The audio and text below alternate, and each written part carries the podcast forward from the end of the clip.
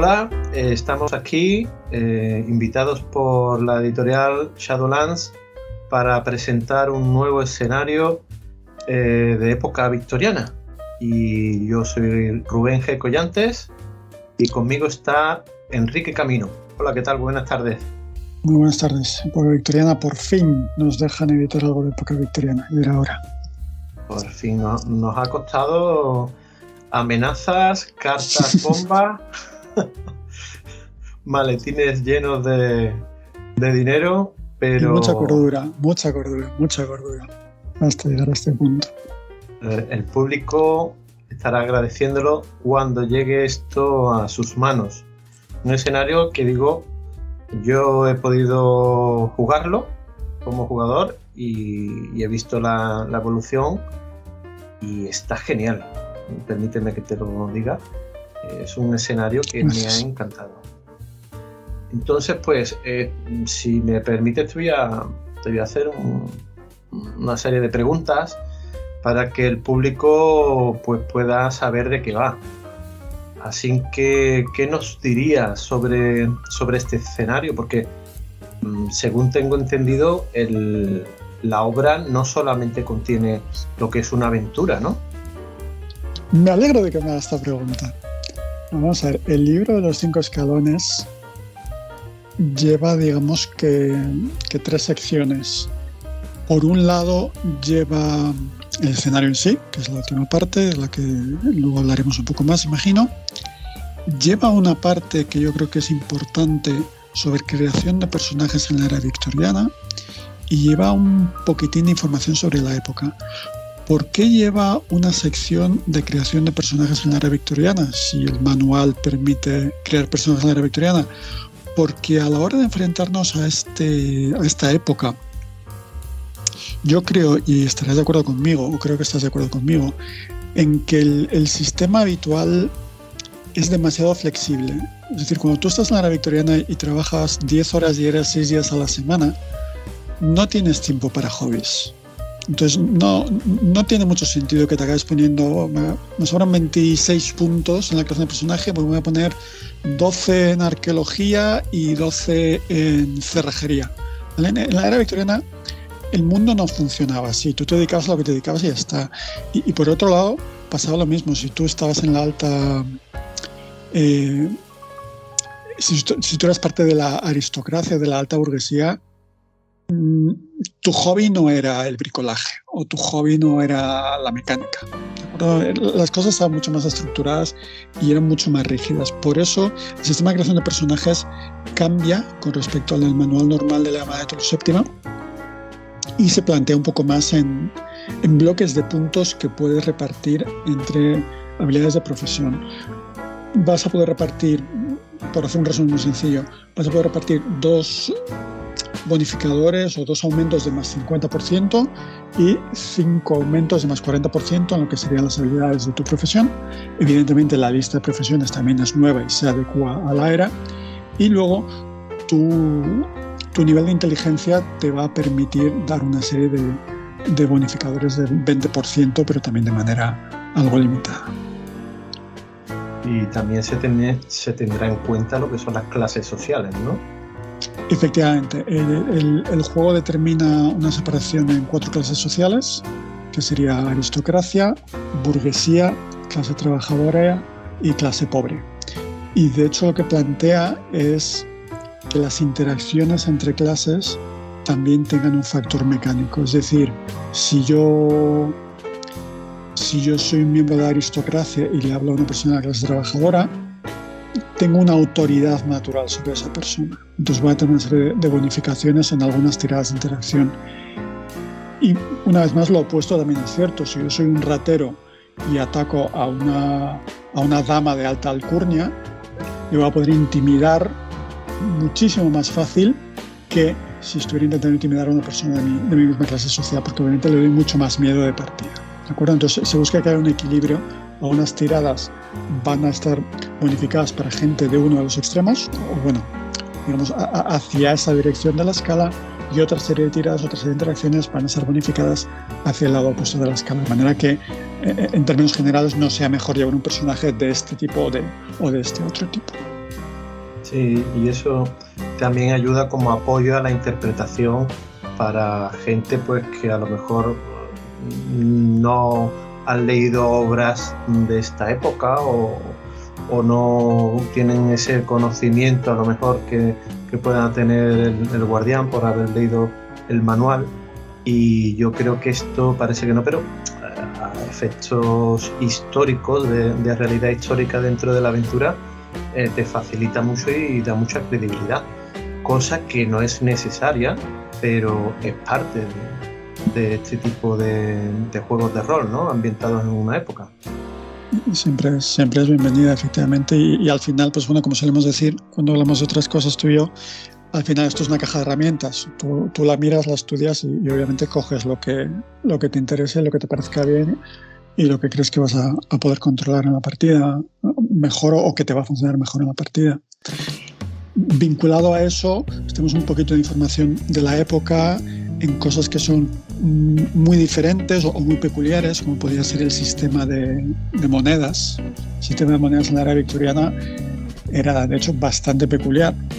Una libra esterlina se dividía en 20 chelines, cada chelín se dividía en 12 peniques pero luego tenemos también los soberanos, tenemos también las guineas, tenemos también los medios peniques, tenemos también los farding y se va complicando y complicando, que tenemos las coronas. Así que eso se explica un poco para dar, como decías tú, esa, esa credibilidad o esa veracidad a la, a la, escena. Al final tampoco es muchas veces importante, ¿no? Estás pagando tres chelines o cuatro chelines porque no deja de ser una, una partida independiente, pero bueno, yo creo que tiene, tiene su gracia meterse en esas cosas. Y también a la hora de interpretar, que muchas veces no, eh, nos vemos eh, en callejones sin salida porque no sabemos qué títulos usar en referencia a un Sir, a un Lord, eh, si usamos el nombre, el apellido, si es adecuado socialmente que yo pueda hablar de tú a cierta persona veo que todo esto lo tienes bastante bien expresado ¿no? en, parte del libro.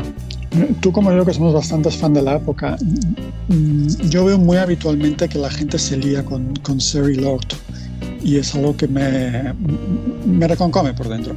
Así que he aprovechado y aclarado la diferencia entre Lord Lady y Sir Dame o Dama a la hora de, plantear esos, esos prefijos. Mm, el Lord es un título nobiliario y es hereditario.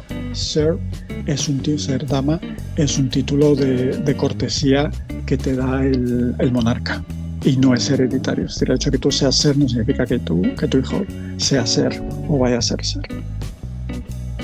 Pues... Y bueno, pues hay una serie de detalles como que a los lords se les habla en tercera persona y cosas así, ¿no? El lord Wellington o el Hortal. Eh, hablando de esa, credibilidad, de dar esa pátina de, color. Sí, aportando herramientas, ¿no? como, como has comentado antes, que bueno, mm, las pones eh, a disposición de ayuda de, dirección de juego y para interpretar esos eh, personajes no jugadores, pues te meten dentro de la atmósfera, ¿no? Si usas este tipo de lenguaje. Eh, aparte de todas estas ayudas, eh, está aquí esta magnífica aventura de los cinco escalones. Eh, ¿Qué nos puedes contar de ella? Pues como estábamos hablando a micro cerrado, muy pocas cosas, porque es una partida, claro.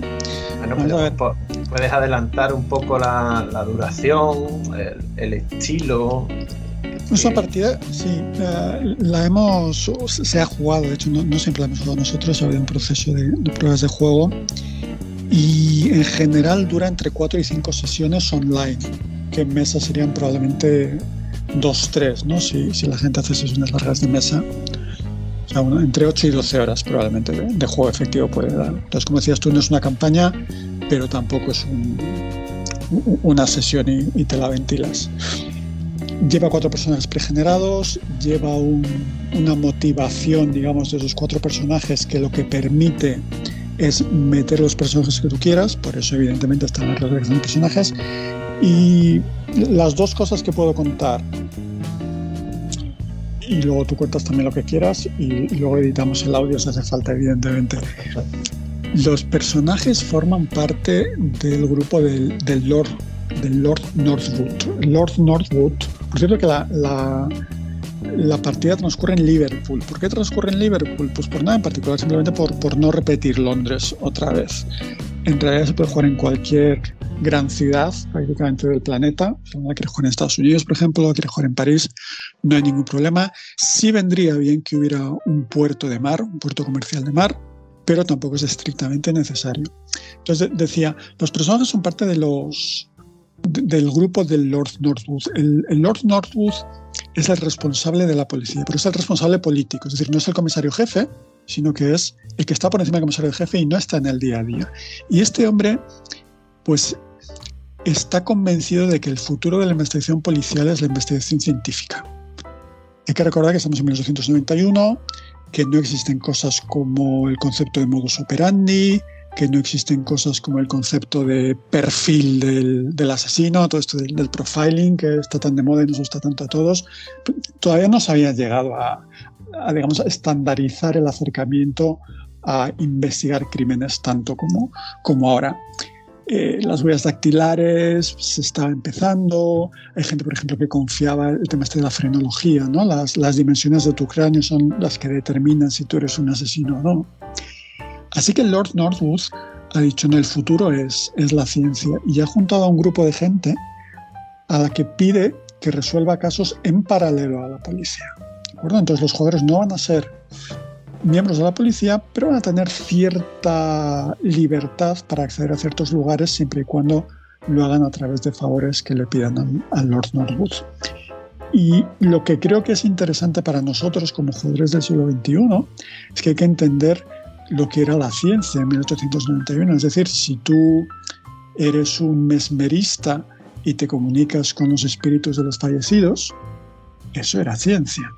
Nadie había demostrado que no fuera así, así que eh, eso es ciencia. El hipnotismo, a todos los efectos, es una ciencia. Entonces, deja un abanico bastante grande de perfiles de personaje que pueden participar en la partida y a la vez que todos estos científicos, obviamente, al, digamos, em, tener que contar con sus propios medios para avanzar en la investigación, pues también van a necesitar gente que, que se va a desenvolverse en los barrios bajos, gente que tenga contactos o gente que, que pueda salvar el pellejo a los científicos en una pelea. Así que es una, una razón o una excusa para meter un grupo de cualquier tipo que siempre va a tener cabida y todo tipo de perfil va a tener cabida en la partida. Eso me, me suena mucho a...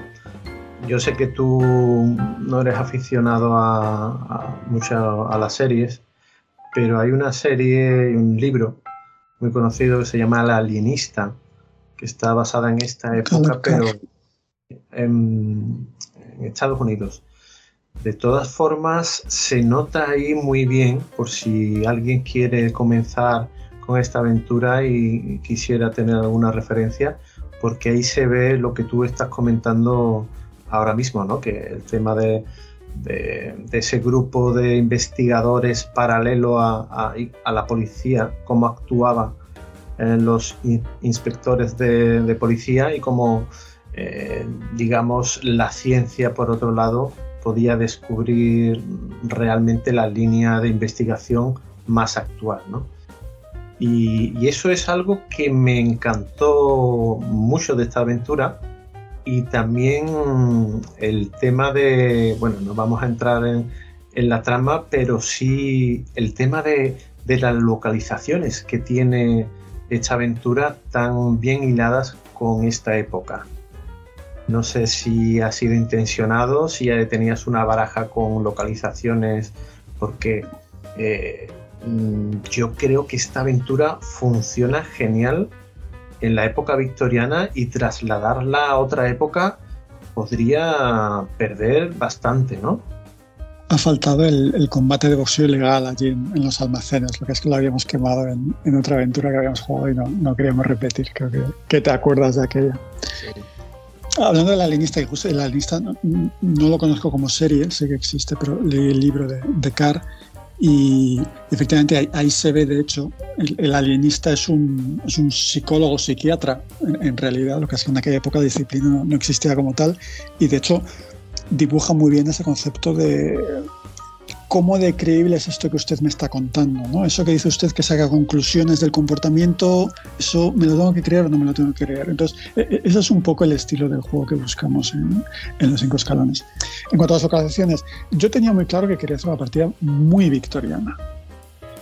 Y tenía muy claro que quería hacer una partida muy victoriana y estructurarla de manera muy victoriana, en el sentido de la trama, en el sentido de lo que en inglés se suele llamar como misterio cozy, ¿no? C-O-Z-Y, misterio eh, cómodo o confortable, que se refiere a todas estas historias de, de principios de siglo, realmente, ya que hizo la era eduardiana, para nosotros, que sería Conan Doyle, que sería Agatha Christie, donde hay una primera escena, que yo creo que esa primera escena sí la podemos comentar sobre cinco escalones, donde hay un montón de datos que no cuadran, hay un montón de cosas que parecen fuera de lugar, pero que todavía no se sabe por qué. Y es la evolución de la trama, es la evolución de la historia, es la investigación de los personajes lo que les va a ir permitiendo armar el relato de lo que ha ocurrido realmente y por qué ese reloj en la repisa estaba movido de sitio, por qué la chimenea estaba encendida o por qué estaba apagada, por qué este mueble estaba corrido, etcétera, etcétera, etcétera. ¿no? Entonces, he procurado que la propia estructura de la trama y la propia estructura de la investigación se basara o, o replicara mucho lo que suele ocurrir en ese tipo de relatos y en ese tipo de novelas. Entonces, pues bueno, efectivamente visitamos varios lugares muy, muy típicos o muy representativos o muy arquetípicos de la era, pero que tampoco podemos dar demasiados ejemplos porque no queremos dar pistas a quien luego la juegue que sepa que tiene que ir a tal sitio o a tal otro sitio. Igual podemos hablar de la, de la escena inicial. No sé si te apetece hablar de la escena inicial. Eh, yo quería añadir porque es cierto que hemos eh, comentado el alienista eso como parte del grupo de personajes jugadores, pero sí que es cierto que esta aventura es mucho más victoriana y toca el ambiente eh, de manera más oscura que, en esa obra. Y, como ejemplo, esa escena que tú estás comentando, esa, esa escena que comienza el escenario es, es simplemente un zambullirse ¿no? dentro de, de la era victoriana. Si quieres comentarla, adelante. Se, busca sobre todo que sea un escenario muy teatral, muy teatral en el sentido tradicional de unidad de tiempo, unidad casi de personajes y no unidad de lugar, pero sí, como has dicho tú, que los lugares sean muy, arquetipos y muy, muy fácilmente reconocibles. La historia comienza con el encuentro, de, bueno, hay una pequeña, hay una pequeña escena introductoria que recomiendo utilizar al máster, que es pues dentro de, este lenguaje cinematográfico al que quizá nos estamos acostumbrando un poco demasiado últimamente en el rol.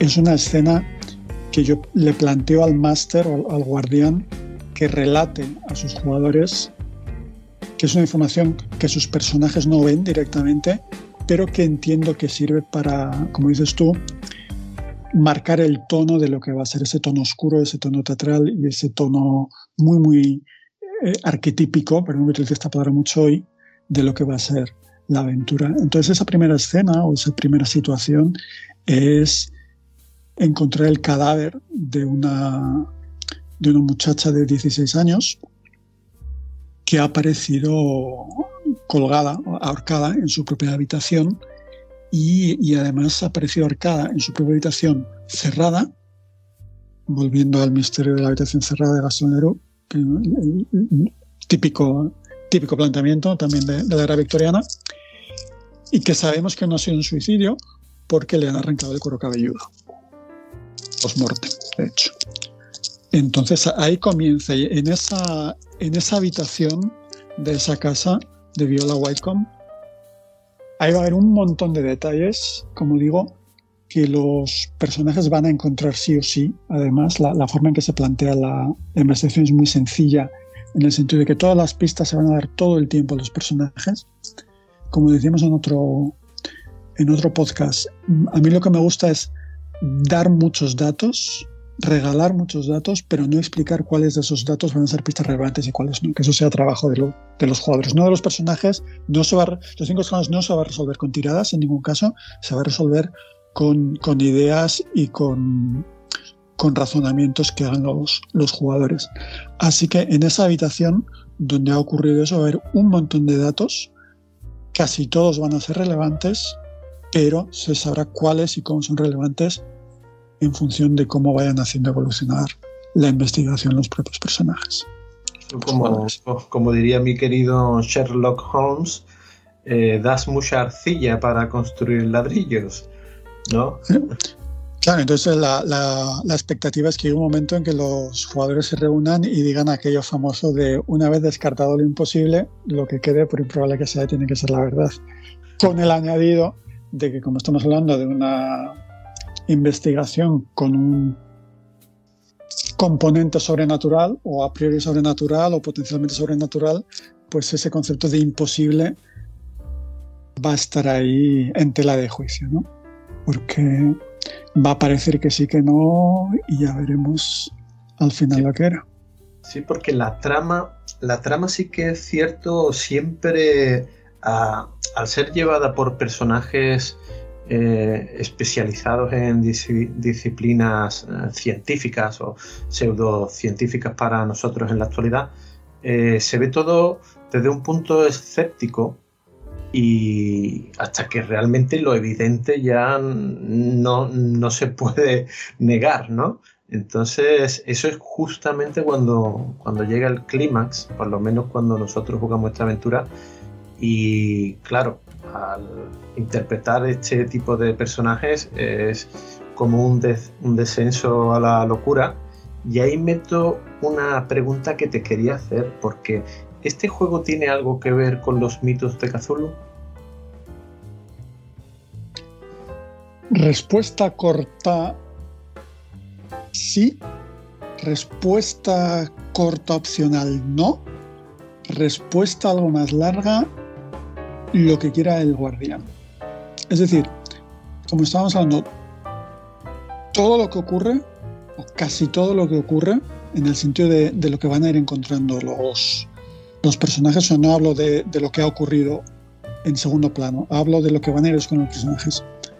Todo lo que es con los personajes, estrictamente hablando, puede tener una explicación no sobrenatural. Entonces se juega mucho con ese sí pero, ¿de acuerdo? Como estás comentando tú mismo. ¿Qué componente de mitos de Tulu tiene? Lo que el guardián quiera. O sea, al final al guardián se le explica todo. De hecho, de hecho, la forma en que está escrito el escenario, el guardián va a ir leyendo y va a ir descubriendo el misterio de la misma manera que los personajes.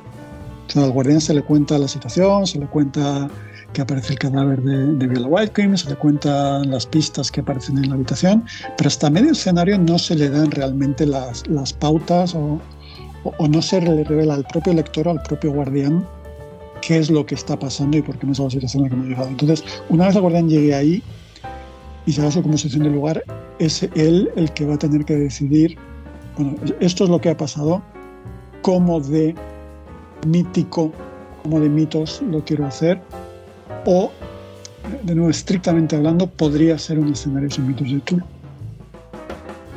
Casi sin cambiar nada.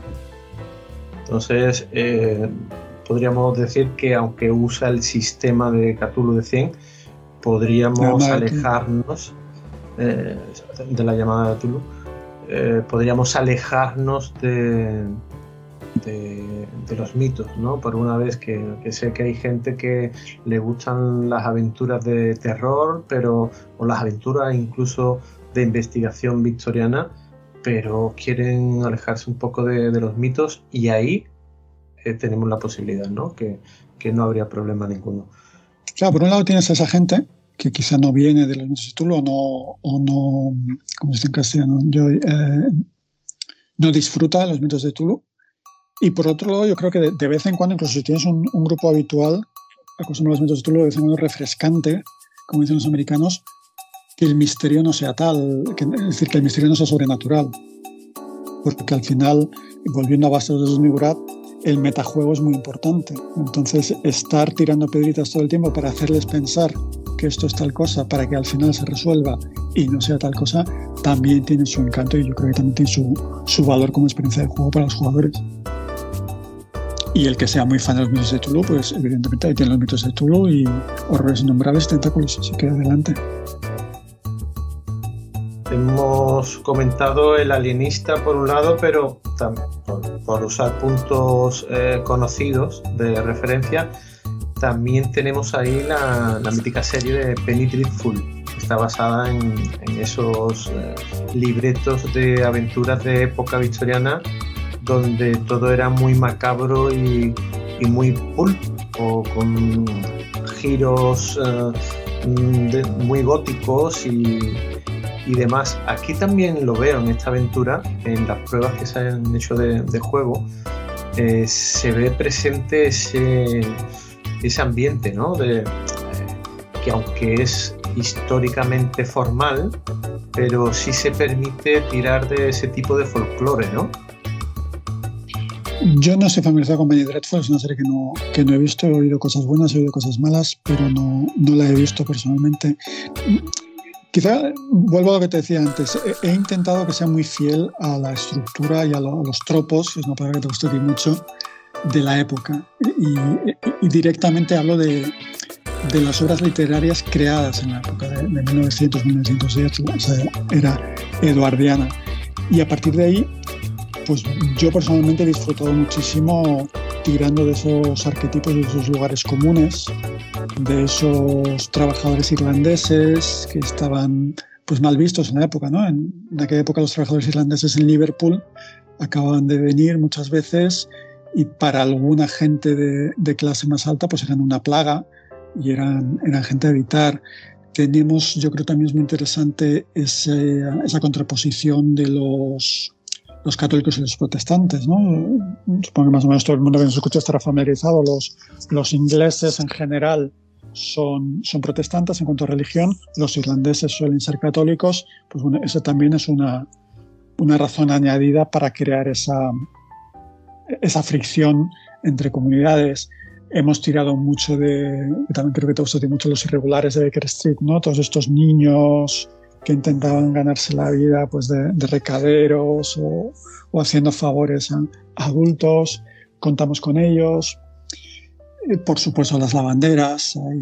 no, puedo dar muchos datos, pero bueno, hay una, hay una escena de lavandería de la época con, con enormes máquinas y enormes fumarolas de vapor de agua. Hay, por supuesto, un, sacerdote, como no podía ser de otra manera. Hay, por supuesto, una, academia de niñas bien, como no podía ser de otra manera. Si tocas los dos extremos eh, sociales, tanto la clase alta como la clase trabajadora. en todas partes, perdona, por, concretar ese, ese comentario que has hecho, efectivamente en todas partes digamos que los jugadores van a tener, las personas van a tener que buscar en ambos lugares, es decir, ellos van a llegar a una academia de señoritas, van a hablar con la directora de la academia de señoritas, que es de clase alta, pero a la vez van a tener que hablar con los empleados de las cocinas y con el jardinero.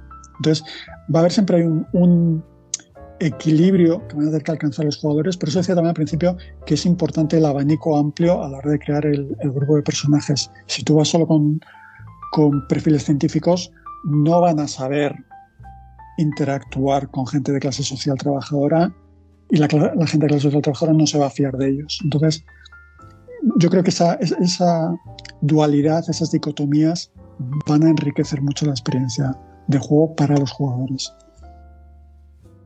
Yo has comentado antes eh, este, esta forma de, llevar investigación en las novelas de principio de siglo XX. Eh, el tema de Agatha Christie, por ejemplo, que, has puesto a colación.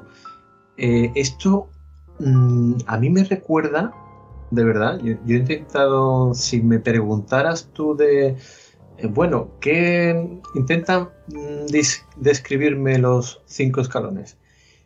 Le he dado un par de vueltas y creo que sería una obra donde Dickens y Hitchcock eh, trabajan de la mano.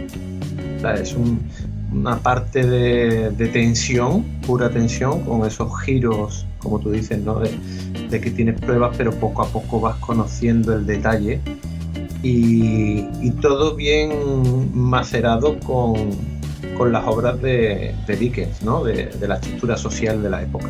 Bueno, bajaré un poco la expectativa hasta de Dickens y Hitchcock. Tampoco os esperéis que sea esto. Te, te, agradezco el, comentario, pero bueno, vamos. Yo te digo de manera personal porque me encantó, de verdad. No puedo desvelar nada, pero, pero sí es cierto que, que de las mejores aventuras que he jugado yo. Y también, hombre, tiene que ver mucho porque está basada en esta época, ¿no? Y ahí viene una pregunta que muchas veces me, me la hacen la gente, como a lo mejor las aventuras estas que publiqué hace tiempo de época victoriana, y a la gente que le gusta jugar a, la época. Da los títulos y los enlaces, hombre, aprovechen de que estamos aquí. Son las gratuitas, o sea que. Para el que no lo conozca, pues están de manera gratuita, en, se puede encontrar fácilmente por internet es en la caja Bandarji y el recolector de gusanos. Son otras aventuras cortitas que pueden servir por si esta os ha dejado con más ganas, pues ahí tenéis de dónde tirar. Así que están gratuitas, la podéis conseguir de manera fácil por internet. Eh, a lo que viene la pregunta es, ¿por qué eh, jugar a rol en, la época victoriana? Hay un sinfín de razones, pero ¿por qué jugar a investigación en época victoriana? Es la mejor época. Y, no solo, además déjame terminar la lista, ¿no? No solo tenemos Bandarji y tenemos los gusanos, sino que muy probablemente los cinco escalones, que por ejemplo el, propio título busca, busca acercarse a la estructura de los títulos de la época, los propios cinco escalones, si todo va bien, van a ser la primera, va a ser la primera de una, de una serie de partidas victorianas, que luego te preguntaré yo a ti cuando nos sobre tiempo. Estamos hablando de una línea que abre Shadowlands eh, especial para aventuras victorianas. Dejamos ahí esto en el, en el tintero. Y yo sé que hay alguien escribiendo más cosas. Ya, yo por mi parte hay ya algo. Está, está terminada, se, está testeando y, y esperamos que haya muchas más. Así que estamos poniendo a la editorial con las la contra la pared.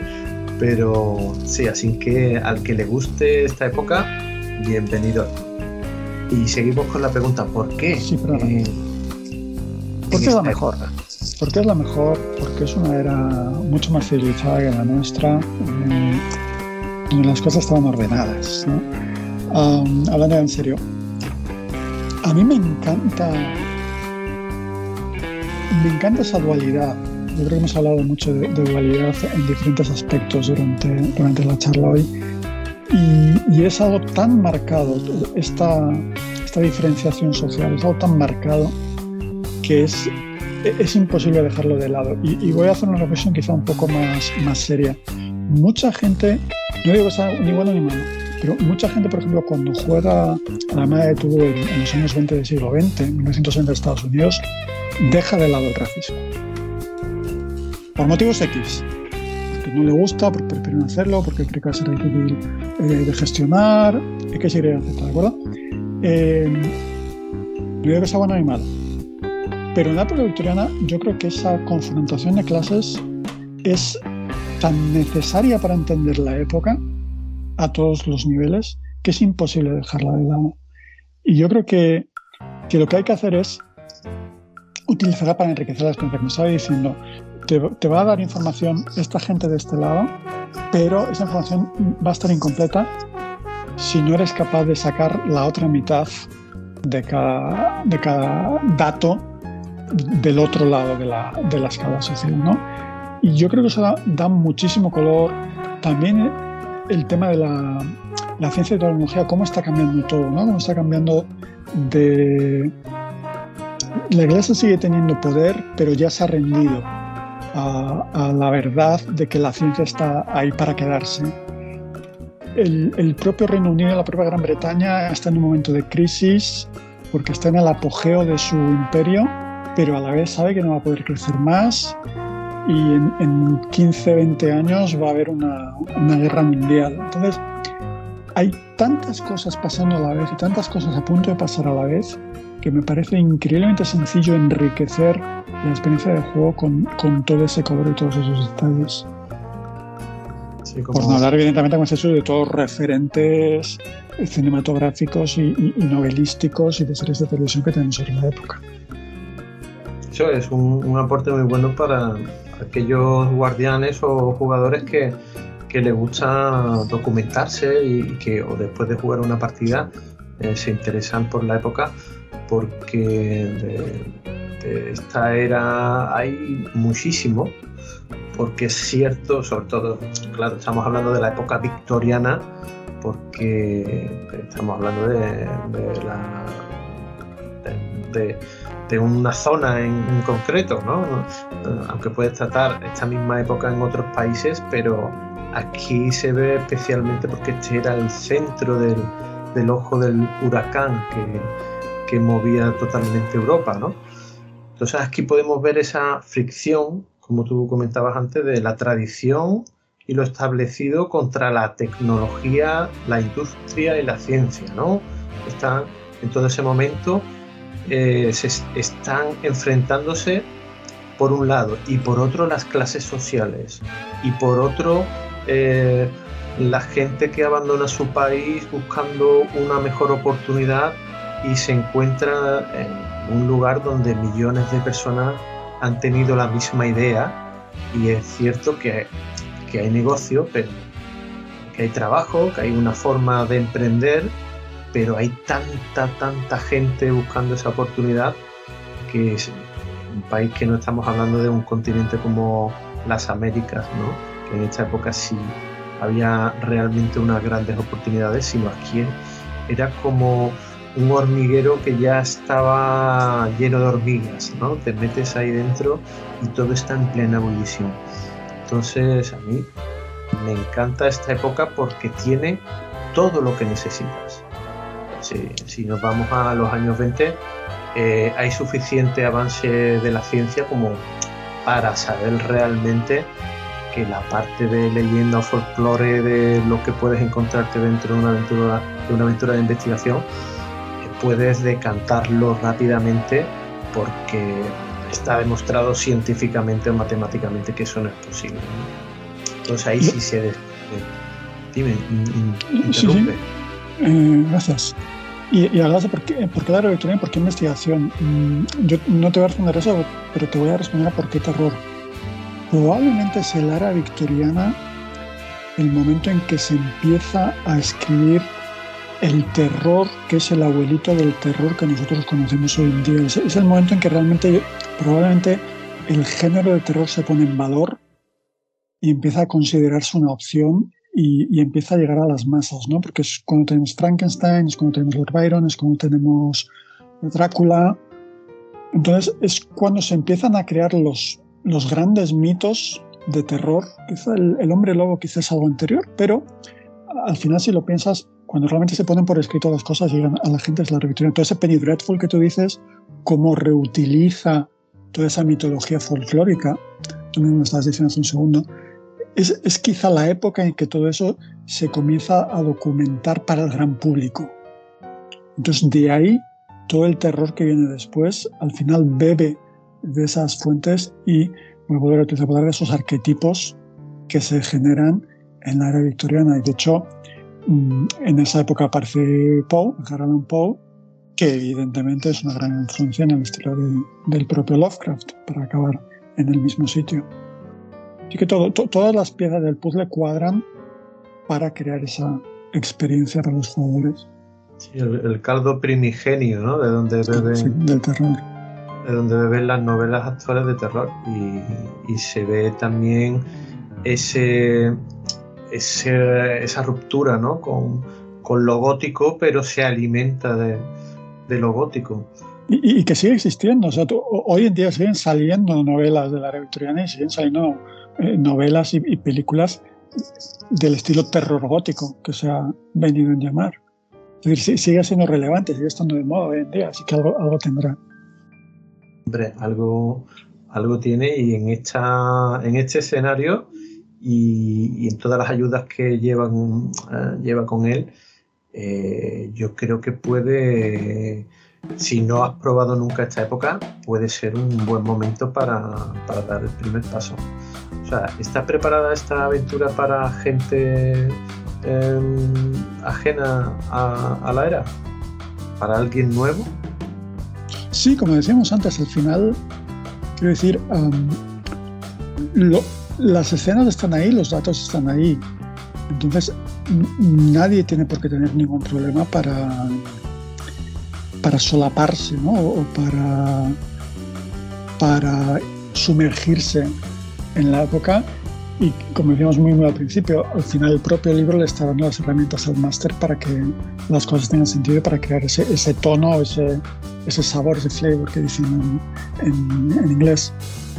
Me ha gustado mucho la forma de que has comentado de que el lector del escenario poco a poco también puede divertirse y que esa línea de investigación la puede ir eh, haciendo él mientras va preparándose la aventura.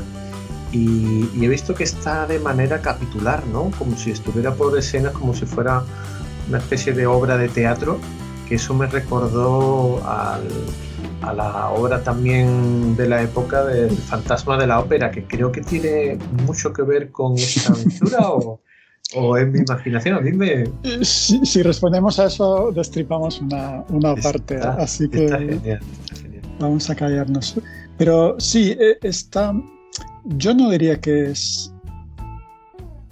Me voy, me, voy a, me voy a arriesgar aquí, voy a ser un poco atrevido. No es un sandbox. Sandbox entendido como las cosas van a ir pasando en segundo plano independientemente de lo que hagan los jugadores. Entonces, yo no diría que es un sandbox per se, pero son cinco pequeños sandbox. Es decir, hay cinco, pueden ser seis, depende, pero cinco escenas muy concretas y cada escena es una pequeña obra de teatro con esa identidad de, personajes, lugar y tiempo. De hecho, toda la aventura se juega en una línea temporal seguida no, no, va a ocurrir que se van a ir a dormir o que van a dejar algo colgado y van a volver dentro de los días. Todo se, se juega de manera secuencial. Y yo creo que la, la, estructura son cinco pequeñas obras de teatro o seis pequeñas obras de teatro que se corresponden a todos esos estándares a los que hemos estado hablando. Tampoco voy a decir que cada una es un homenaje a una obra concreta porque ya sería muy exagerado, pero sí es, sí es la idea y, ese sabor que, que, comentas es que se, se impregna directamente a los jugadores, que es una gozada. Pues enhorabuena, Enrique, por, eh, por, este escenario y enhorabuena a la editorial por, por publicarlo. Y si nos estás escuchando, no sé qué estás esperando, que no estás ya encargando el escenario nada más que salga a la venta. Gracias a ti que lo jugaste, que viste un montón de. que tú eres el experto residente de la época, evidentemente a todos los efectos.